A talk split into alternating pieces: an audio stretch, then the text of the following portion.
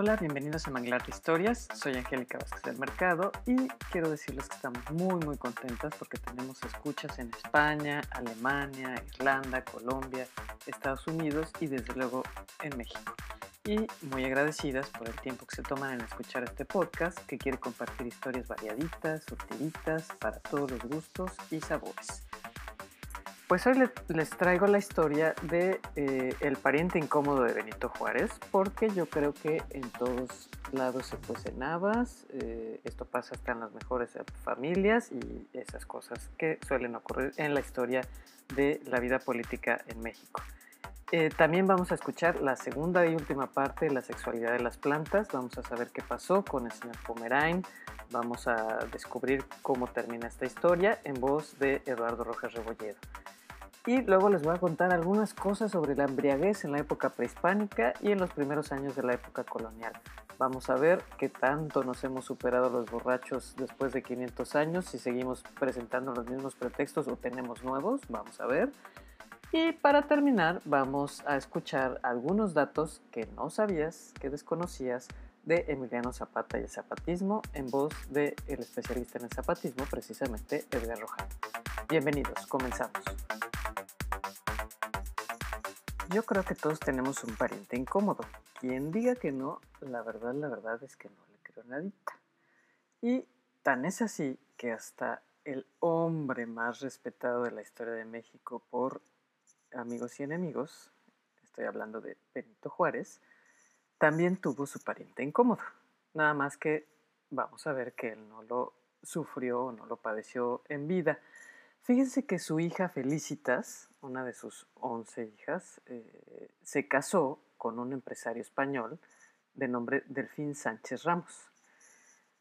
Delfín Sánchez Ramos llegó, eh, de España a México por ahí de la década de los 60 y eh, rápidamente en su condición de extranjero, que era, un elemento que facilitaba que la sociedad porfiriana recibiera bien a, las personas, sobre todo si se trataba, bueno, en este caso de un español, y de un empresario que se había colocado muy bien. En esta posición ya de entrada, bueno, pues digamos privilegiada de alguien que había hecho sus, negocios, tenía cierto dinero, cierta reputación, logra, en el momento en que se casa con la hija de Benito Juárez, pues logra otra entrada a una sociedad, logra tener el respeto de la sociedad. Pero digamos que en esos primeros años del matrimonio, que es en 1868, pues es, eh, por, esos años, pues es, digamos, inocuo, ¿no? O sea, Delfín se mantiene más o menos en un bajo perfil. Pero cuando se muere Benito Juárez, la verdad es que Delfín aprovecha, eh, aprovecha la circunstancia y eh, se relaciona con los tuxtepecanos, con quienes iniciaron la revolución de Tuxtepec, eh, es decir, eh, con el mundo de, Porfirio Díaz, con los amigos de Porfirio Díaz, y eh, de manera que al iniciar la década de los 70, pues empieza a involucrar en negocios con los amigos de Don Porfis. Y entonces, bueno, pues en algunos negocios le fue bien, en otros le fue mal, pero al final no le iba tan mal porque lograba tener los privilegios, sus cuates, digamos, en el gobierno, le, eh, le daban, le, pues le echaban la mano, ¿no? Finalmente. Entonces hizo algunos negocios que no fueron muy exitosos. Uno, por ejemplo, donde consiguió que el gobierno le diera un subsidio de 3 centavos por cada árbol de hule de los 15 millones de árboles que él y sus socios vendieron a unas empresas estadounidenses, pero esas empresas optaron por abandonar el proyecto por, después de algunos años porque argumentaban temas de insalubridad, y de falta de trabajadores. Esto fue en la región de Oaxaca y Veracruz. Pero quizás así como de lo más escandaloso en ese sentido fue eh, que se asoció en las empresas del ferrocarril que en esos años, de, los años de, inicios del porfiriato, pues apenas se va introduciendo el ferrocarril en el país. Entonces el gobierno tiene que, se ve obligado, desde luego, a involucrarse en ese, en ese tipo de empresas. Pues es una empresa que, que tenía muchos beneficios para el país, sin ninguna duda pero el problema está en que casualmente pues se los iban dejando a los empresarios que fueran sus cuates. Y entonces Delfín eh, eh, siempre tuvo un trato pues, de muy, muy diferente, ¿no? de parte de, esta alta cúpula, Y, eh, por ejemplo, pues con Porfirio Díaz pues, se llevaba bien, se sabe que tenía una buena relación, que se hacían favores mutuos. Y también, por ejemplo, cuando José Yves Limantour se convierte en el secretario de Hacienda de Porfirio Díaz en 1893, también consigue un trato muy diferente de parte de, de Limantour, mucho debido a que eh, en, su, en, su, familia pues, estaba el apellido de Juárez, ¿no? Entonces, eh, en una de las empresas, como les digo, la del ferrocarril, pues se asoció para hacer el ferrocarril de Morelos, eh, se asoció con comerciantes y terratenientes del estado de Morelos y con del entonces Distrito Federal. Algunos nombres, Manuel Mendoza Cortina, que era propietario de la hacienda de De las, una de las haciendas más ricas y mejor equipadas de, la región, y estaba también Carlos Pacheco, por ejemplo, gobernador del estado, muy amigo de Porfirio Díaz también. Estaba Isidoro de la Torre Imier, empresario y agiotista, un personaje del que después les voy a hablar un poco más, porque además de esta situación de empresario y agiotista, era el papá de Ignacio de la Torre Imier. Ignacio de la Torre Imier, mejor conocido como Nacho de la Torre, se casó con una hija de Porfirio Díaz de nombre Amada. Entonces, este, pues en, este, en esta endogamia muy característica del porfiriato, pues donde estaban todos relacionados como en esta especie de aristocracia donde se unían la reputación con la aristocracia este, del dinero, ¿no? Que, eh, que, eran estos empresarios que se habían hecho ricos, estos agiotistas que se habían hecho ricos a lo largo del siglo XIX. Y lo mismo pasa con Delfín, ¿no? También él es un especulador que logra involucrarse, como decía, en, el, en, en, un momento en el negocio del ferrocarril. No le va muy bien en este negocio del ferrocarril. De hecho, hay un episodio pues terrible que, que hacia 1881, cuando están inaugurando uno de los tramos del ferrocarril, el proyecto de por sí había salido, digamos, un poco defectuoso, ¿no? tenía sus asegúnes. Y entonces eh, resulta que a los pocos días de inaugurado hubo un descarrilamiento espantoso que provocó la muerte de más de 150 personas y bueno, hubo muchos heridos. Y sin embargo, bueno, pues la, situación de, Delfín, su condición, pues le, permitió que eh, su reputación no se viera afectada, ¿no? O sea, la prensa no, no, no lo trata mal, ni los, ni, ni los funcionarios públicos, ni los empresarios, entonces él sale como si no hubiera pasado nada. Otro, otro caso que se, se involucra con el ferrocarril interoceánico de Acapulco, donde también está Carlos Pacheco ahí metido, donde está en la mano de esta cúpula entre eh, política empresarial ¿no? muy, muy poderosa, eh, y, tampoco es un negocio que, logre prosperar. Y sin embargo, Delfín se mantiene intacto en ese, en esa, en ese espacio. ¿no? Por un lado, Felicitas, la hija de, de Benito Juárez, llevando el apellido Juárez Maza, los apellidos Juárez Maza, pues había sido, eh, eh, eh, entraba también a una sociedad pues que, que de alguna manera estaba llena de privilegios, ¿no? Se acomoda en, esa, en ese mundo de esta aristocracia porfiriana a través del marido, ¿no? A través de Delfín, que además de esos negocios, bueno, pues se hace de muchas propiedades, como decía, porque tiene, e, es un especulador, consigue precios menores por las compras de esas propiedades, y hay una muy famosa que le llamaban el Palacio de San Agustín porque estaba en la calle del Arco de San Agustín, número 16. Y, eh, y bueno, pues se dice, la prensa anota con frecuencia fiestas pues muy, muy esplendorosas, ¿no? De mucho mucho coñac, mucho champán, mucha fiesta, mucha gente, mucho, mucha burguesía de, la época. Y Felicitas, bueno, pues era, era una anfitriona de, en, esta, en estas fiestas, ¿no? Entonces, como digo, bueno, pues Delfín aprovechó las oportunidades que el gobierno le ofreció como concesionario ferrocarrilero, aprovechó esa situación de, de privilegio que le daba su nombre, su estatus de extranjero también, de, ser bien recibido en esta, en esta sociedad tan prejuiciosa, tan, eh, eh, pues eh, sí, sí, corrupta en muchos sentidos y donde pues logró acomodarse. Yo creo que, que, don Benito no, sin duda, no, no estaba no hubiera estado muy feliz y, no, no, hubiera permitido tampoco que se diera todo ese exceso de parte de su yerno y que pues se llevó un poco entre, todo eso pues está presente también su hija Felicitas. Y bueno, en 1898 se, resulta que, va Delfín Sánchez Ramo con sus cuates a, la hacienda de Nacho de la Torre y Mier en Santiago Tenextepango, en Morelos, y con el hijo de Porfirio Díaz, y bueno, pues están, están en un paseo por la hacienda, el carruaje se, se, volteó y porque pues el caballo salió desbocado, y entonces Delfín se rompió las costillas. Murió unos días después, de, parece que se le combina con un padecimiento del corazón. Y bueno, pues este, ahí, ahí termina la, la historia de Delfín.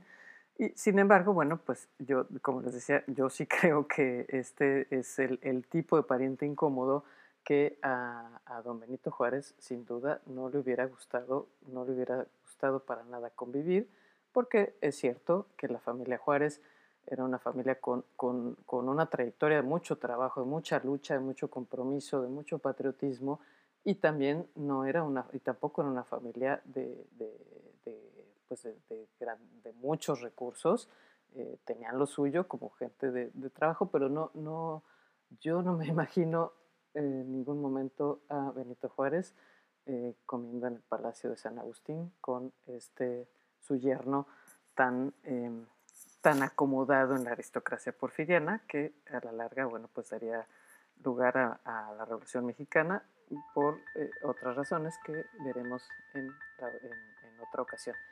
Y este, pues, es la historia del pariente incómodo de Benito Juárez.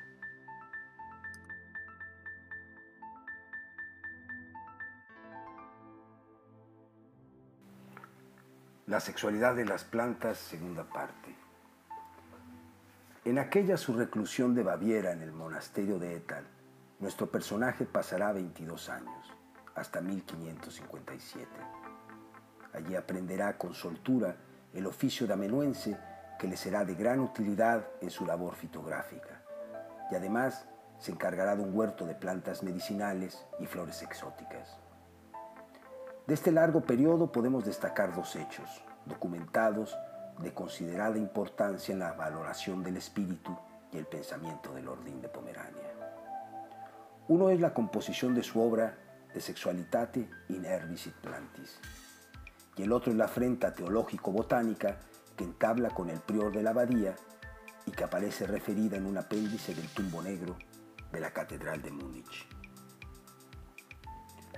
A la par que se dedica al cuidado de su huerto, Lordín de Pomerania va construyendo a paso firme de hormiga su obra de sexualitate. Una obra que, para tristeza, se haya hoy desaparecida. Pero existen las suficientes referencias sobre ella como para que podamos destacar y resaltar su valor. La obra estaba formada por 66 folios de pergamino, pintado a color y con pan de oro, y dividido en tres partes, sensualitas, pasio y sexus. Sabemos que cada uno de los folios tenía escritos, sin lógica ni orden aparentes, fragmentos del Cantar de Cantares y versos de Hildegarda de Bingen, además de estar ilustrados con variadísimos dibujos sobre las partes mínimas y reproductivas de las plantas, realizados con una mano obligada por la sensualidad más sublime. 200 años después de que el Ordine de Pomerania hiciera estos dibujos, el jesuita Ignaz Tirch, pintor y misionero en la Baja California, escribiría lo siguiente. La destreza puesta por Lordine de Pomerania en su desexualitate no es de este mundo. Allí he visto el alma, sí, el alma de un sépalo que bebía del rocío. Dios me diera ese don para cantar lo que nadie sabe ver.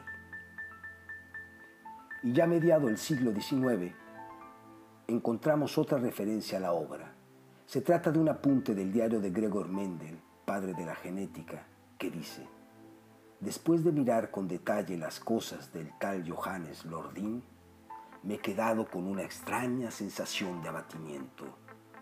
Yo que me creía un metódico científico experimentando con las flores del guisante, me he sentido una vulgar comadrona y alcahueta. Por otra parte, Sabemos con certeza que la afrenta con el prior de la abadía fue la causa de su fuga de la orden en 1557.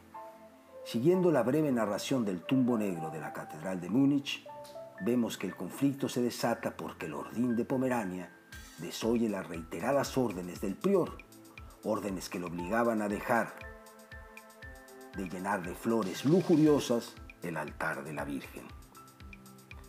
Si no ofrendamos a Nuestra Señora con la cresta de un gallo ni con las urbes de una vaca, ¿por qué deberíamos llenarla de flores nacidas de la tierra sucia? No hay obscenidad alguna en la intimidad de las hierbas, respondería Lordín de Pomerania. Es la sensualidad virginal, monseñor, como la del Espíritu Santo. Será vanidad pura, Johannes. Recuerda que de una flor nació la manzana del pecado original. Y también las uvas, monseñor, y se vuelven sangre del Salvador. Después de aquel enfrentamiento, el prior ordenó inundar de sal la huerta floral de Lordín y Lordín de Pomerania decidió huir de la abadía de Etal sin avisar a nadie. De allí al año de 1575, el vacío documental en torno a nuestro personaje nos impide reconstruir como se merecería su último periplo. Solo contamos con las actas del proceso del Santo Oficio fechadas en ese año y cuyo desenlace es la condena a muerte en la hoguera con los 56 años apenas cumplidos. Pero vayamos por partes. La Inquisición lo apresa en Galicia, en un valle cercano a la ciudad de Santiago de Compostela. ¿Cómo llegó el Ordín a aquellas tierras últimas del mundo? Para responder hay que echar mano de la voz popular.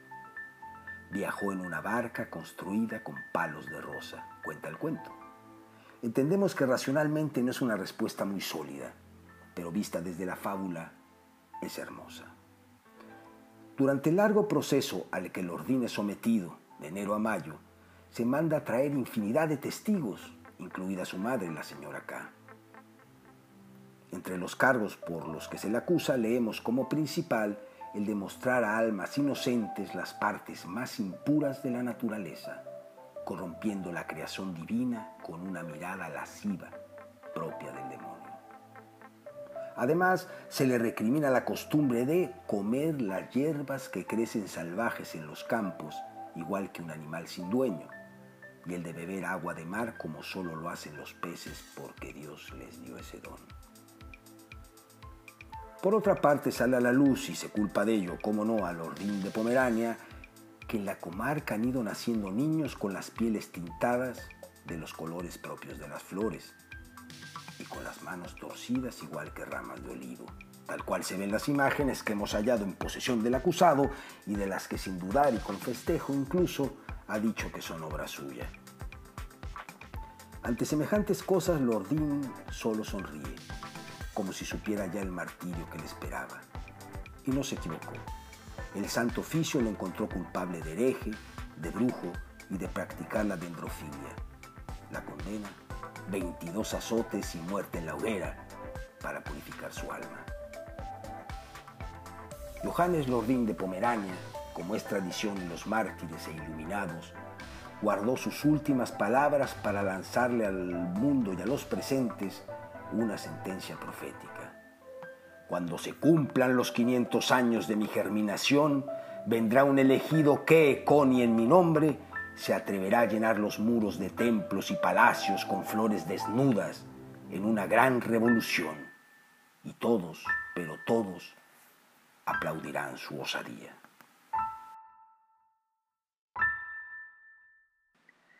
Gracias Eduardo por esta pieza, es un buen ejemplo de cómo el pasado, cómo la historia puede y debe narrarse de buena manera, de una manera comprensible, de una manera amable, de una manera estética, de una manera literaria.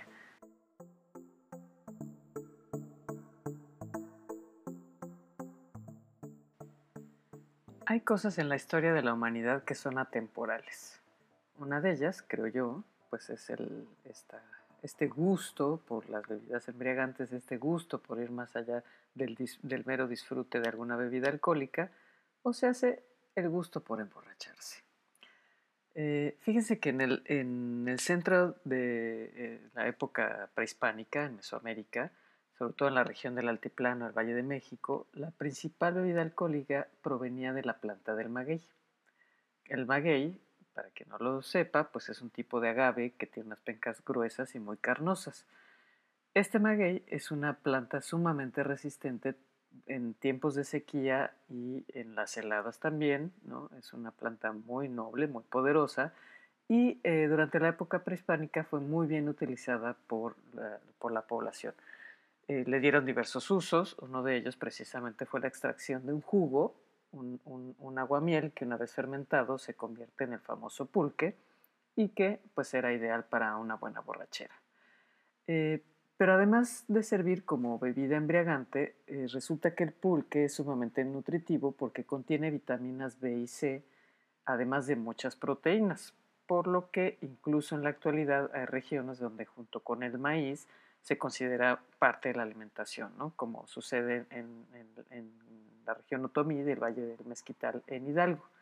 Eh, incluso se, sabe que, eh, y se, así era antes, y es una cosa que prevalece, incluso se usa en lugar de agua, ¿no? que se toma el, pulque no necesariamente para emborracharse, sino, como digo, como un sustituto del agua. Eh, se usaba también con fines medicinales, por ejemplo, para atacar la diarrea o algunas otras enfermedades del estómago. Las pencas del maguey se usaban como alimento o como combustible o como material muy resistente, por cierto, para hacer techos.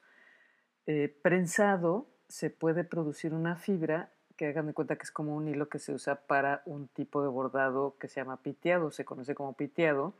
Es un bordado, como les digo, muy fino. Se, en, Jalisco, en Colotlán, Jalisco, es donde se producen los mejores piteados del mundo. Yo los he visto, lo puedo atestiguar. Mi familia es de aquella región de Jalisco, del norte de Jalisco.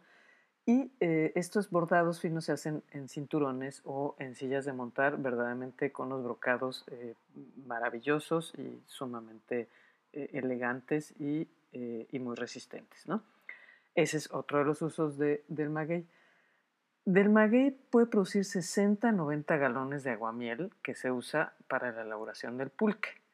El clachiquero es el experto en extraer esos jugos del maguey que luego deposita en unas grandes tinas de cuero o de madera y eh, se agrega una semilla para que fermente. Entonces, después de varios días de que está en su proceso de fermentación, y bueno, que pasa un proceso, desde luego, un poco más delicado, más fino, eh, llega a ese, se convierte en ese líquido blanco y espumoso, en mi opinión, que alguna vez llegué a probarlo, de consistencia babosa, y eh, se tiene un contenido alcohólico como del 4%, pero también lo digo por experiencia propia, sus efectos son como del 98% de, eh, de, grado de alcohol. Eh, para que se conserven sus propiedades embriagantes se le agregan unas raíces y hierbas, en fin, en un proceso, como digo, muy, además como se ve, pues centenario, ¿no? en algunas regiones de Mesoamérica se consideraba una bebida de origen divino, o sea, se una bebida inventada por los dioses, por lo que su uso estaba destinado sobre todo al servicio de precisamente de las divinidades, lo que explica también que solo estuviera autorizado para consumo de las élites. Eh, la diosa del pulque se llama Mayagüel y esta se le ubica en el Códice Vaticano A. En otra ocasión hablaremos sobre los códices. Y eh, se asocia el pulque con la divinidad femenina, Después vamos a encontrar durante la época colonial que a la Virgen de Guadalupe se le proclama como la madre del maguey. Y bueno, pues como decía, la embriaguez eh, periódica estaba relacionada con ritos eh, eh, limitados solo a la nobleza. De modo que si se cachaba algún plebeyo, a alguien que no perteneciera a los grupos sociales poderosos, pues se le castigaba públicamente, a veces con azotes, con humillaciones y podía llegar el castigo hasta la muerte, ¿no? Al parecer los enfermos y los ancianos estaban o quedaban fuera de esta prohibición. Eh, sin embargo, había momentos permitidos para la embriaguez colectiva, como cuando se levantaba la cosecha, en ceremonias relacionadas con la lluvia, quizás en nacimientos, en entierros, en fin, en ritos de iniciación de los guerreros, en fiestas dedicadas a los dioses, y eran fiestas que incluso podían prolongarse por varios días, como ahora, yo pensaría, ¿verdad? Eh, en la época colonial, esto es entre los siglos XVI y XVIII, el consumo, el consumo del pulque se hizo más popular y más frecuente. Eh, así como en nuestros tiempos, fíjense, se, usa el, se usan estos famosos arcos navideños donde se llenan de pomos elegantes y costosos, ¿no? Los whiskies, los coñacs y estas cosas para regalarse eh, en Navidad, pues también así se usaba en algunas regiones que se regalaba a los miembros del cabildo indígena como señal de respeto, pues también se les regalaban sus respectivos pomos, ¿no?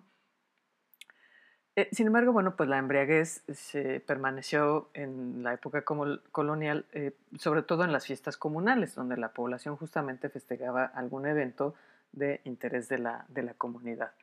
Los hombres se podían emborrachar de lo lindo y su mujer podía acompañarlos en esa borrachera, pero eh, aunque el hombre podía emborracharse solito, si la mujer se emborrachaba solita, pues era castigada severamente.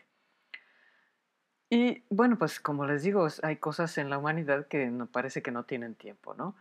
El alcoholismo como una enfermedad crónica quedó registrado en algunas fuentes y, bueno, pues hay ejemplos y testimonios que abundan de los especialistas o los historiadores que han estudiado estas, eh, eh, estos fenómenos y eh, hay algunos donde se detecta o se registra la enfermedad como una enfermedad común y como digo atemporal con síntomas y consecuencias que se nos antojan universales. ¿no? Aquel relato, por ejemplo, de un hombre eh, del siglo XVIII que tenía tal ansiedad de beber que sus parientes lo amarraron a una estaca y aún así, bueno, pues escapó y después fueron a encontrarlo en el fondo, muerto en el fondo de una barranca.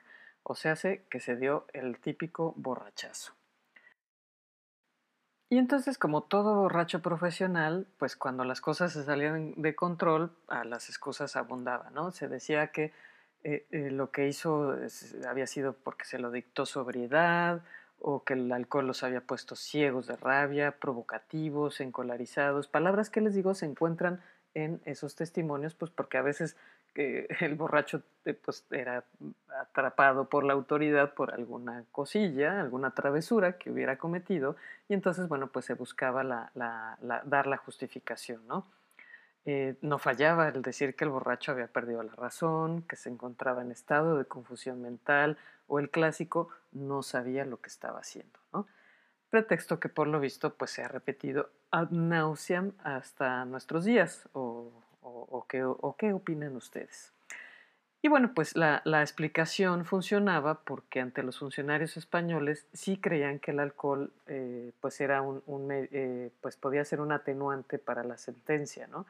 Entonces hay otro testimonio donde el tribunal nombra a los abogados defensores de un grupo de indígenas y los abogados les dicen a sus clientes que deben declarar lo siguiente, y lo cito, estaba tan ebrio y tan fuera de sí que actuaba como un demente como un autómata o como máquina irracional cuyos movimientos estaban totalmente desprovistos de razón y de libre voluntad. ¿Les suena conocido? Y bueno, pues como decía, parece, parece que el ser borracho profesional o aficionado, pues es un asunto muy universal que se remonta a muchos, muchos siglos de existencia humana y que como dicen por ahí, no respeta género ni condición social.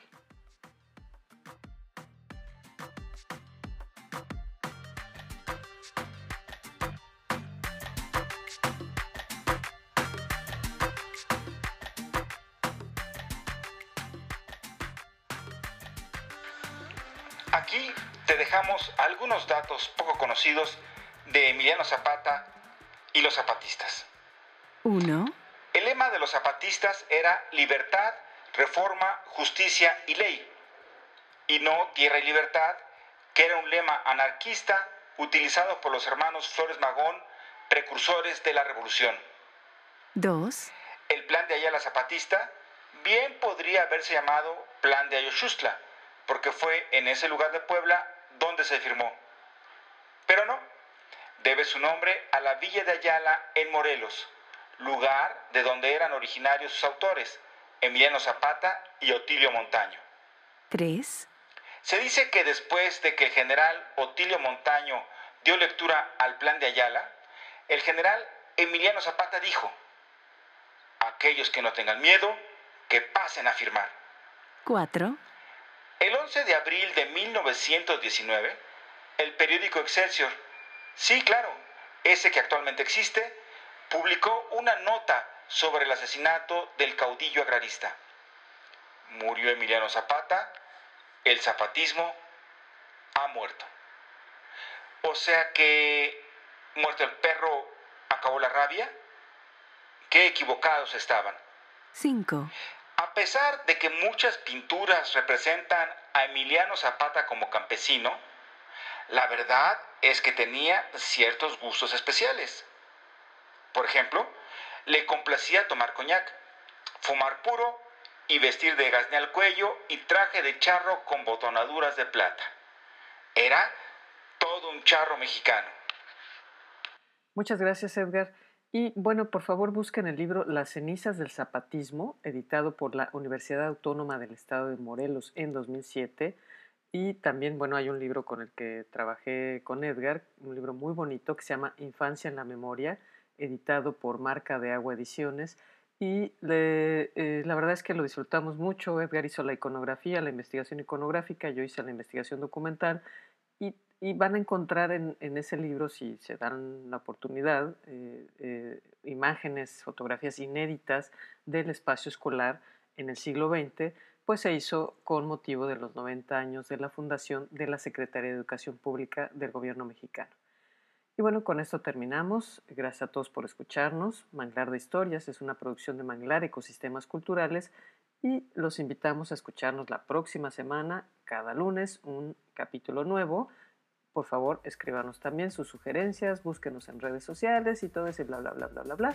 Yo lo único que quiero decirles es que por favor disfruten de contar historias. Hasta luego.